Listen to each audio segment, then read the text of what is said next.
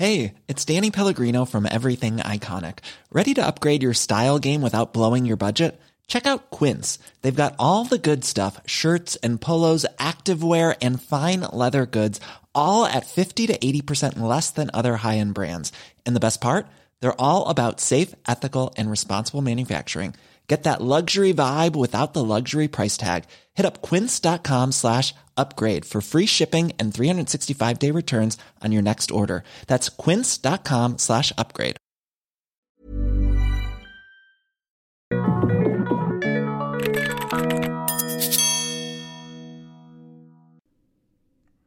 Bienvenidos a este segundo episodio de este podcast, de este Emprepedia Podcast, que con mucho gusto le traemos Christian Reich y un servidor, Francisco Orozco. Eh, el día de hoy platicaremos sobre cinco puntos para el control y desarrollo de negocios. Amén. No pudimos encontrar un nombre más corto, motivo por el cual ese fue el que quedó al final. Y después de una intensiva labor de creación del guion, ya tenemos esos cinco puntos y pues estaremos eh, eh, explicando y compartiendo algunas de las experiencias que tenemos en, nuestras profesiones, de lo que hemos vivido en empresa. Por ejemplo, Cristian eh, es emprendedor de nacimiento y, y, estará comentando algunas cosas que le han sucedido a lo largo de este tiempo. ¿Cómo estás, Cristian? Muy bien, Paco. Pues de nacimiento, de nacimiento, ¿no? Pero ya algunos años en este tema de, de emprender, ¿no? Con, pues, aciertos y también fracasos, ¿no? Entonces, pues vamos a poder hablar desde ambas perspectivas. El tema de hoy es bien, bien, bien interesante. Eh, lo estructuramos como cinco puntos. Uno que es un tema central, dos puntos que son, digamos, eh, en el título del podcast, que es control, que son más financieros, que los va a platicar el experto en el tema de finanzas. Gracias por lo de experto, gracias por lo de experto. Este, y aparte eh, vamos a hablar también de crecimiento, eh, que van a ser dos puntos adicionales. Y, hay uno que es el number one, que es de este top 5, que probablemente no sea un top 5 definitivo. A lo largo de, estos episodios habrá otros rankings, otros top 5 de, sobre este tema, pero ah, para iniciar yo creo que son como los elementales que, que una empresa un, emprendedor o alguien que ya está eh, en un negocio en marcha puede eh, utilizar, ¿no? Así es, y fíjate que de repente es estar en, temas de consultoría con varias empresas de varios tipos, y parece increíble, pero varias, em, varias que son de incluso tamaños grandes y, empresas importantes no lo tienen. Porque esto, esto es importante eh, mencionar. Esto sirve tanto para, para esto sirve tanto para la pequeña empresa, para la mediana empresa y la gran, gran, gran empresa. Entonces es algo estándar que puede ser utilizado para todos, ¿no? Efectivamente. Entonces, pues no sé, Paco, si quieres que comencemos con el primer punto. Punto número 5. Ah, muy bien. Creación y manejo de información.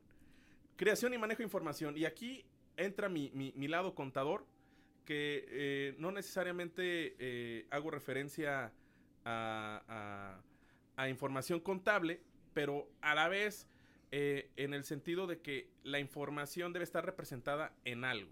En este caso, estados financieros.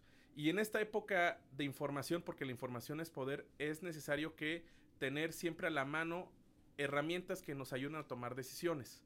Puede ser desde una simple factura que me ayude a saber cuánto son mis gastos mensuales, cuáles son el costo de mi producto, eh, las ventas que genero y luego pues se toma una decisión. Así es, es correcto. Pa, confíate que en este punto eh, tenemos un profesor en común muy estimado, el profesor Julio, ¿no? Que él comentaba en sus clases siempre eh, algo que eh, históricamente ha sido verdad en lo que yo he observado y dice que si tú no tienes un número o una estadística de por medio, entonces todo lo que puedas comentar acerca de la empresa es una opinión. No, porque pues la, igual la, la, clásica, la máxima clásica de lo que no se puede medir, no se puede controlar y pues no se puede mejorar. Es muy, es muy diferente decir vamos creciendo en ventas un 18% con respecto al mismo mes del año pasado a decir vamos vendiendo más. ¿no? Queda muy ambiguo el decir vamos vendiendo. Vamos creciendo, vamos vendiendo no estamos gastando. Exacto, entonces esa es la parte muy importante de, tener en el tema del control del negocio estos aspectos financieros que tú comentas porque es una radiografía no completa, pienso, porque la parte financiera es una, es una de las entidades que vive dentro de la empresa, pero sí es eh, una que es muy fundamental, ¿no? Hay otras, hay otras fuentes de información donde puedes obtener para tomar decisiones. No todas son financieras, pero la financiera sí es fundamental porque pues si no están sanas las finanzas, no va a haber manera de poder crecer ni de operar. Oye, y lo importante aquí en estos tiempos de tecnología es que el uso y creación de esa información, pues ahora es más fácil, ¿no? Con los famosos RPs, con los módulos de información, que yo recuerdo todavía en los 2000, eh, en, esta experiencia que tengo en empresa, pues el, el dueño único en las grandes empresas era el famoso SAP. ¿No? es correcto. Pero eran inversiones millonarias de arriba del millón de pesos. Inalcanzables para muchas empresas del contexto mexicano. Recordemos que la mayoría de las empresas de México pues son pymes, pequeñas y medianas empresas, entonces pues son sistemas que cuestan eh, millones de dólares la implementación ¿no? y que no son accesibles para, para la mayoría de las empresas. Sin embargo, pues ya existen varias eh, opciones en las que se puede eh, tener una alternativa para poder tener esta, esta información bien y en orden. ¿no? Y, y, también eh, esto ha facilitado la inclusión en cuanto a, a, a, la tecnología, pues también ya existen RPs o módulos o paquetería muy barata que puede ser utilizada para pequeñas empresas, para medianas empresas y accesible para también adecuarse a, cualquier giro o industria que sea necesaria, ¿no? Fíjate que yendo en el sentido de lo que platicábamos la vez pasada en el, en, la en el primer episodio del podcast, que estábamos platicando que los modelos de negocios están yendo hacia suscripciones, precisamente muchos de los softwares empresariales están eh, mudando hacia este tipo de, negocio. ¿Por qué? Y yo creo que lo veo de valor porque hay muchas veces que la empresa, eh, por ejemplo, tiene la necesidad de cerrar, esa es una realidad. Y pues lo que hizo es que eh, desafortunadamente se tuvo que ver comprometida en el comprar software muy costoso que a lo mejor ni alcanzó a devengar, ¿no? Por la razón que tú quieras, tuvo que cerrar antes de la operación de poder eh, devengar todo el costo de, de, de esa implementación de software. Y esta nueva alternativa de poder tener software que, nos ayude a generar información de valor para toma de decisiones en la empresa, pues ha mutado a un software as a service, que son plataformas en las cuales tú rentas de forma mensual y el momento en el que te dejen de generar valor por la razón que sea, tú solo cancelas una suscripción y listo. Entonces este modelo pues ha hecho que todas estas eh, tecnologías pues estén muy al alcance, ahora sí, de pymes, pequeñas, medianas y hasta incluso grandes empresas. Punto número dos ya es referencia a creo que algo fundamental que con lo que todo negocio y desarrollo debe de, con el que se debe iniciar, que es la famosa misión. ¿Qué es la misión? ¿Para qué nos sirve la misión? Más allá de el clásico librito de administración de Taylor, nos dicen en la escuela siempre que pon una misión. Claro. Fíjate que yo creo que este punto eh, es fundamental y es clave porque eh, no solo es una misión de una empresa, sino que eh, siendo completa y totalmente congruentes debería de ser también estar muy relacionada a la misión del, del emprendedor, ¿no? Eh, dice Simon Sinek en, una, en un libro, el saber por qué, el por qué, por qué tú vas a crear una empresa y ese por qué pues debería de generar valor y diferenciación de algo que a lo mejor no exista en este momento, ¿no? Y el poder saber muy claramente, el contestar por qué te vas a levantar todos los días a hacer lo que vas a hacer en tu trabajo, ¿no?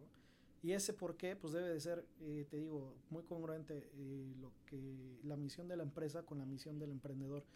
Si no es así, lo que yo he visto es que históricamente emprendedores que no tienen alineada la misión personal con la misión de sus empresas, es que en algún momento de sus vidas se sienten miserables, ¿no? No se sienten completos, no se sienten llenos a lo mejor, por ejemplo, Paco, tú tienes muy clara que tu misión es servir en el tema de educación y tú lo puedes hacer a través de varias plataformas, ¿no? Desde siendo maestro hasta trabajando en Secretaría de Educación Pública, hasta siendo rector, o sea, de diferentes formas, ¿no? Este, ojalá algún día sea rector.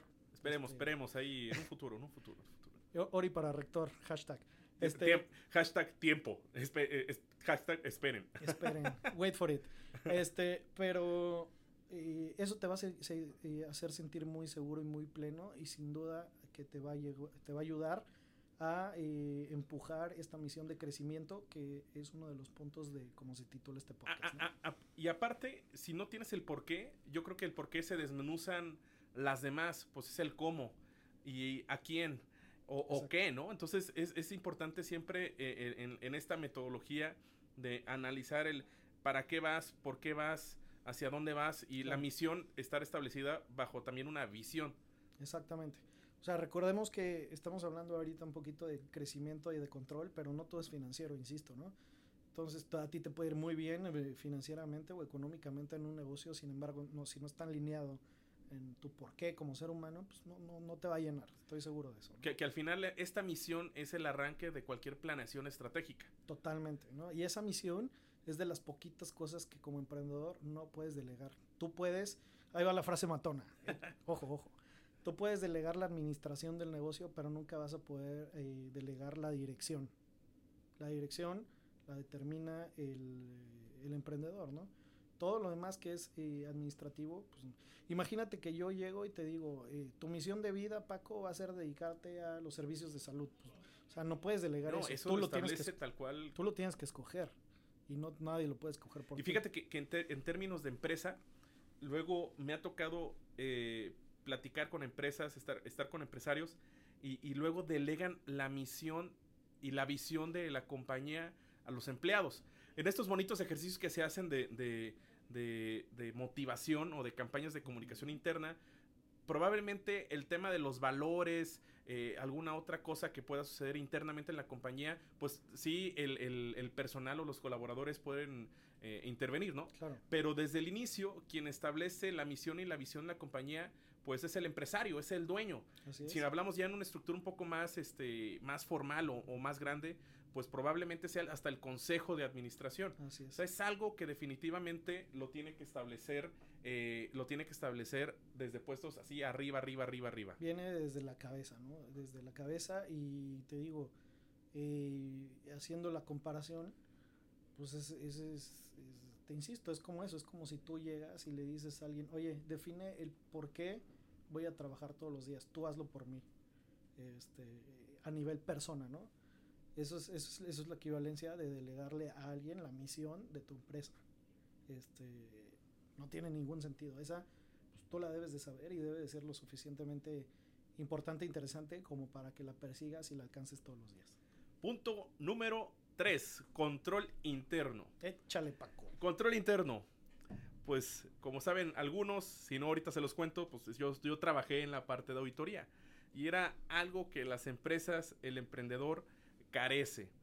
Y no necesita ser una empresa muy grande, ni ser una empresa muy chiquita, para desde el inicio implementar el control interno. Y todo esto es un mapeo de información, un mapeo de procedimientos, porque si no, desde el inicio tú no tienes eh, los perfiles, si desde el inicio no sabes cómo se genera la información, hacia dónde va la información, quiénes son los responsables de cada cosa, pues va a ser un total desorden en la compañía y entre el desorden se puede perder mucha información, se puede perder la misión y, y- y al final no, no tienes, no puedes, no vas a lograr el objetivo que, que te planteaste como empresa, las metas que te planteaste como empresa. Entonces, como una solución o algo primordial que las compañías deben tener es control interno. Y este control interno este, va, va- va- va a llegar a, a- notarse dentro de tu información financiera. Por, había, por ahí siempre hay una discus- discusión de que es necesario invertirle a- a- al control interno. Y fíjate que, que- que en, la, en la experiencia podría decirte que si tienes mejoras en tu control interno, sí tiene una reacción sobre tu utilidad.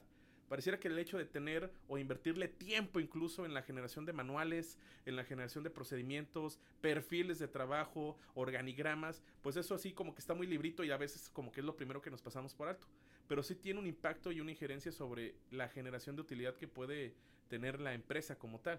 Sí, yo creo que el, el- el tema también de control interno va muy eh, de la mano del diseño de KPIs famosos, ¿no? De indicadores clave de desempeño y la verdad es que va a llegar un momento en el que si tú no tienes estos KPIs como emprendedor, nunca vas a poder crecer. ¿Qué significa KPI? Para que también se vayan, para que cuando estén escuchando este podcast se sientan con una copa de vino en mano y, y se sienta Oh, muy sí, elegante. Los, los KPIs, los Key Performance Indicators, que quiere decir los indicadores clave de desempeño, ¿no? Son todas aquellas eh, métricas que tú debes de tener eh, a la mano o observables prácticamente todos los días de tu negocio. Punto número. ¿En cuál vamos? Punto número dos, si vamos de, de arriba para abajo. Punto número dos es el crecimiento. Y aquí tú eres el experto porque hablamos del crecimiento que puede generar una compañía este, en ventas, un crecimiento en su mercado. Fíjate que eso, hablando de los indicadores clave de desempeño, cuando eh, tú estás aplicando, por ejemplo, una de las incubadoras más importantes y famosas que existe en Silicon Valley, que se llama Y Combinator, ellos eh, en lo que se enfocan o el indicador clave es crecimiento. ¿no? O sea, para que tú puedas aplicar ahí, debes de tener ya cierto crecimiento y este crecimiento es diferente para, eh, o significa algo diferente para el modelo de negocio del cual se está hablando. Puede ser para, eh, por ejemplo, software o aplicaciones que tengan algo que ver freemium o que sean eh, tipo del tipo Facebook o del tipo Instagram, que el crecimiento se va a dar en número de adquisición de nuevos usuarios, ¿no? Y va a haber algunas empresas que van a ser la mayoría del resto de las empresas que a lo mejor se dedican a B2B o a hacer negocios con otros negocios, este, que el crecimiento se va, a significar ventas. Aquí el tema es que tú lo tengas muy claro y que tengas eh, muy claro el, el, que el crecer es el indicador clave para que tú puedas accesar a este tipo de, de incubadoras. ¿no? Fíjate que, que en, en, las empresas familiares hay una eh, parábola que dicen que es la parábola del panadero, uh -huh. donde el crecimiento es importantísimo. Así es. El, el, el grave error eh, para empezar, el 90% de las empresas que hay en México son de carácter familiar. ¿no? Empezaron con la claro. idea original de, de, de, un señor, ¿no? eh, uh -huh. el fundador, el, el, el todopoderoso de la familia. Empieza a generar la idea. El patriarca. El patriarca. Uh -huh. ¿no? Empieza a generar la empresa. Este señor tiene dos hijos.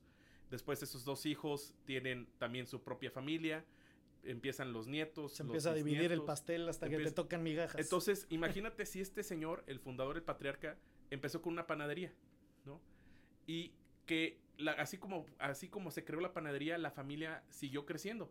Entonces todos viven, todos viven de la misma panadería. Entonces va a llegar un momento en que totalmente eh, va a estar eh, ex, eh, va a estar saqueada la panadería porque no va a generar la, la, utilidad o la ganancia suficiente para mantener a todo el ente familiar. Uh -huh. Entonces, la recomendación, hablando de crecimiento, es conforme va creciendo la familia, también debe, debería crecer el, el, el negocio. Claro. Entonces, hay diversas maneras también de crecimiento.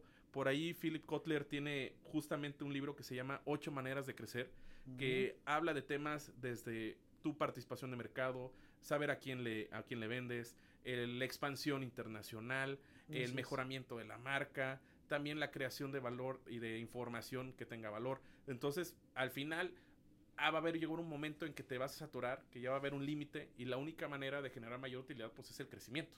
Totalmente. Y fíjate que hay empresas que están estancadas, ¿no? Y que ya llegan a un, a un nivel de ventas y no lo pueden pasar, ¿no? Entonces ahí el tema del crecimiento es que, y esto es una filosofía muy personal, que si dejas de crecer, comienzas a decrecer. A decrecer. Entonces, si tú lo mantienes constante, constante, constante, vas, vas a tener una tendencia en decrecer.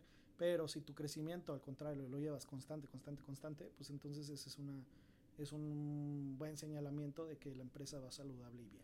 Y para entonces, que veas que no, que no nos ponemos de acuerdo, y no estamos hilando capítulos, una manera de crecer es el tema de la innovación, que justamente es lo Totalmente. que platicábamos el, el, episodio pasado. Así es. Y lo menciona también este libro, que, que la innovación es un ingrediente eh, primordial para, para, para, motivar el crecimiento. Si tú estás topado ahorita en un tema de ventas, eh, en, el, en, el, que tú ya no estás creciendo, pues hay varias cosas que yo te invitaría como a revisar, ¿no? Por ejemplo, tu portafolio de productos.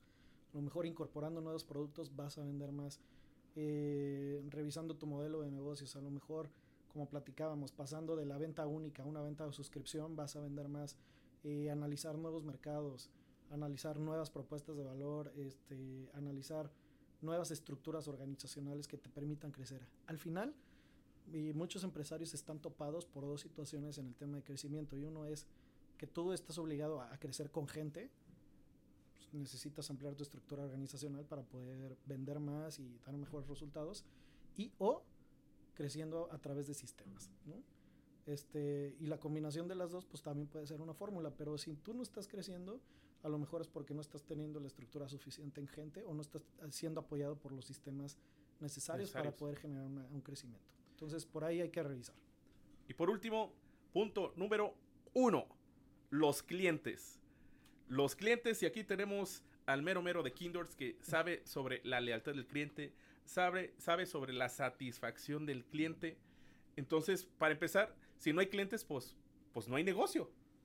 Sí, fíjate que, eh, bueno, Kinders, ahí va el comercial de Kinders. ¿no? Kinders es una plataforma que... Ya me cayó el depósito por publicidad. Ya te cayó el depósito, perfecto. Es una de plataforma que eh, generamos hace poco más de cuatro años y que nos dedicamos muy específicamente a medir la satisfacción de los clientes en empresas como restaurantes, hoteles, spas, eh, la mayoría de ellos restaurantes, ¿no? el 95% quizá de, de la facturación son restaurantes. Entonces hemos aprendido varias cosas importantes. Primera, que tú lo dices al inicio, si no mides las cosas no mejoras.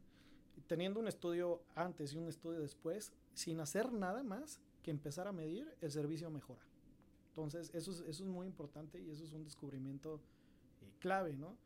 Eh, cuando tú empiezas a medir, tú te estableces una meta de lo que sea, en automático empiezas a mejorar, ¿no? Llámese de, desde crecimiento, desde cosas personales como levantarte temprano o querer hacer ejercicio. Si tú empiezas a medir qué estás haciendo, vas a mejorarlo. Si no lo haces, pues se va a quedar ahí en el limbo. No sé si vas a comentar algo. No, no, no, que justamente es eso, que, que, que creo que, que la raíz de todo son los clientes y los clientes te ayudan o son los que te exigen a establecer una misión, te Claro. exigen a manejar información, a tener control, a justamente el tema de crecimiento. ¿no? Mira, fíjate que este, este tema es muy eh, duro y tajante eh, con los nuevos emprendedores con los que yo convivo mucho aquí en, el, en la escuela eh, como profesor de- de- del tecnológico. Y yo, y yo les digo, es que puedes tener una idea fantástica, pero si no tienes clientes, pues la verdad lo que estás haciendo no es un emprendimiento, es un hobby. Puedes tener hobbies muy padres, ¿no? Por ejemplo, a mí me gusta tocar la música, pero si no, no tengo clientes que escuchen mi- mi música, pues no existe. pues no existe, ¿no? A lo mejor este podcast en este momento es un hobby para ti y para mí porque realmente no estamos teniendo clientes en el sentido de que hay una conversión por pago de, de que alguien esté escuchando este podcast, ¿no? Por este momento. Por este momento. Hashtag wait for it. ¿No? Pero, pero pues es que eso es y hay que ser objetivo y sobre todo ahorita en el tema de que eh, todo el mundo quiere jugarle a al- alzar la voz en las redes sociales y a ser influencers y a, y a generar comunidades, pues está padre y va a ser un hobby hasta el momento en el que llegue una marca y te empiece a pagar por ello, ¿no? O, o tú, tú empieces a monetizar todo eso que estás haciendo de contenido. Hasta ese momento tú vas a saber que ya eh, a lo mejor es un emprendimiento real y deja de ser un hobby. Entonces, pues para el tema de cómo se llama este podcast, que es control y crecimiento, pues va muy de la mano, que el crecimiento va de la mano eh, totalmente de tener clientes. Si no hay Aparte, clientes, aparte aquí no hay, no hay pierde, aquí no es como que qué fue primero, el huevo o la gallina. Aquí lo primero es el cliente.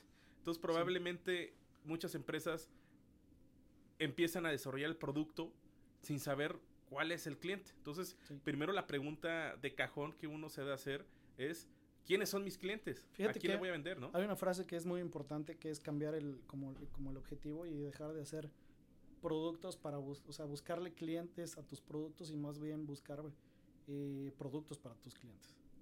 Ese, ese, ese cambio de enfoque es, es buenísimo y, y viene primero, ahí sí el huevo o la gallina, lo que viene primero es entender muy bien al cliente y poder construir algo que satisfaga una necesidad no satisfecha en este momento. Y eso es lo que te va a brindar clientes, no construir algo para ver si alguien te lo compra. Eso es tiene muchísimo menos probabilidad de éxito que el primer enfoque, ¿no? Pues yo creo que eh, estos fueron cinco puntitos. De, yo me imagino que de una serie que tendremos justamente de, de cinco tips, cinco consejos para, para la creación y el desarrollo de los negocios. Eh, nos despedimos. Fueron alrededor de unos 20 minutitos de qué sabor, qué sabor de información les acabamos de dar. Ojalá Se les- los dimos les- medio desperdigados porque comenzamos con el número 5 y luego nos fuimos al número cambié ahí. 1 No y luego al importa, número no 2. importa. Pero al final suman 5. Eso Al sí final suman cinco. Como buen contador, si no, lo hago cuadrar. Eso. Exactamente. Bueno, nos despedimos. Ojalá les haya gustado. Déjenos sus comentarios. Sus ¿Están comentarios. De, acuerdo, ¿De qué no están de acuerdo? ¿Qué mejorarían? ¿Qué le pondrían? ¿Qué le quitarían? ¿Se sienten identificados? ¿Tienen clientes? ¿No tienen clientes? ¿Es un emprendimiento? ¿Es un hobby? ¿Qué es lo que, qué es lo que tienen? Compártalo. Recuerde que estamos en YouTube, estamos en Facebook en vivo, estamos en Spotify, próximamente en iTunes. Sí, porque esto, esto somos, somos agnósticos en todas las plataformas posibles que hay en redes sociales, porque somos dos millennials empedernidos. Esto fue todo. Nos despedimos. Compartan el conocimiento y nos vemos la siguiente semana. Adiós. Adiós.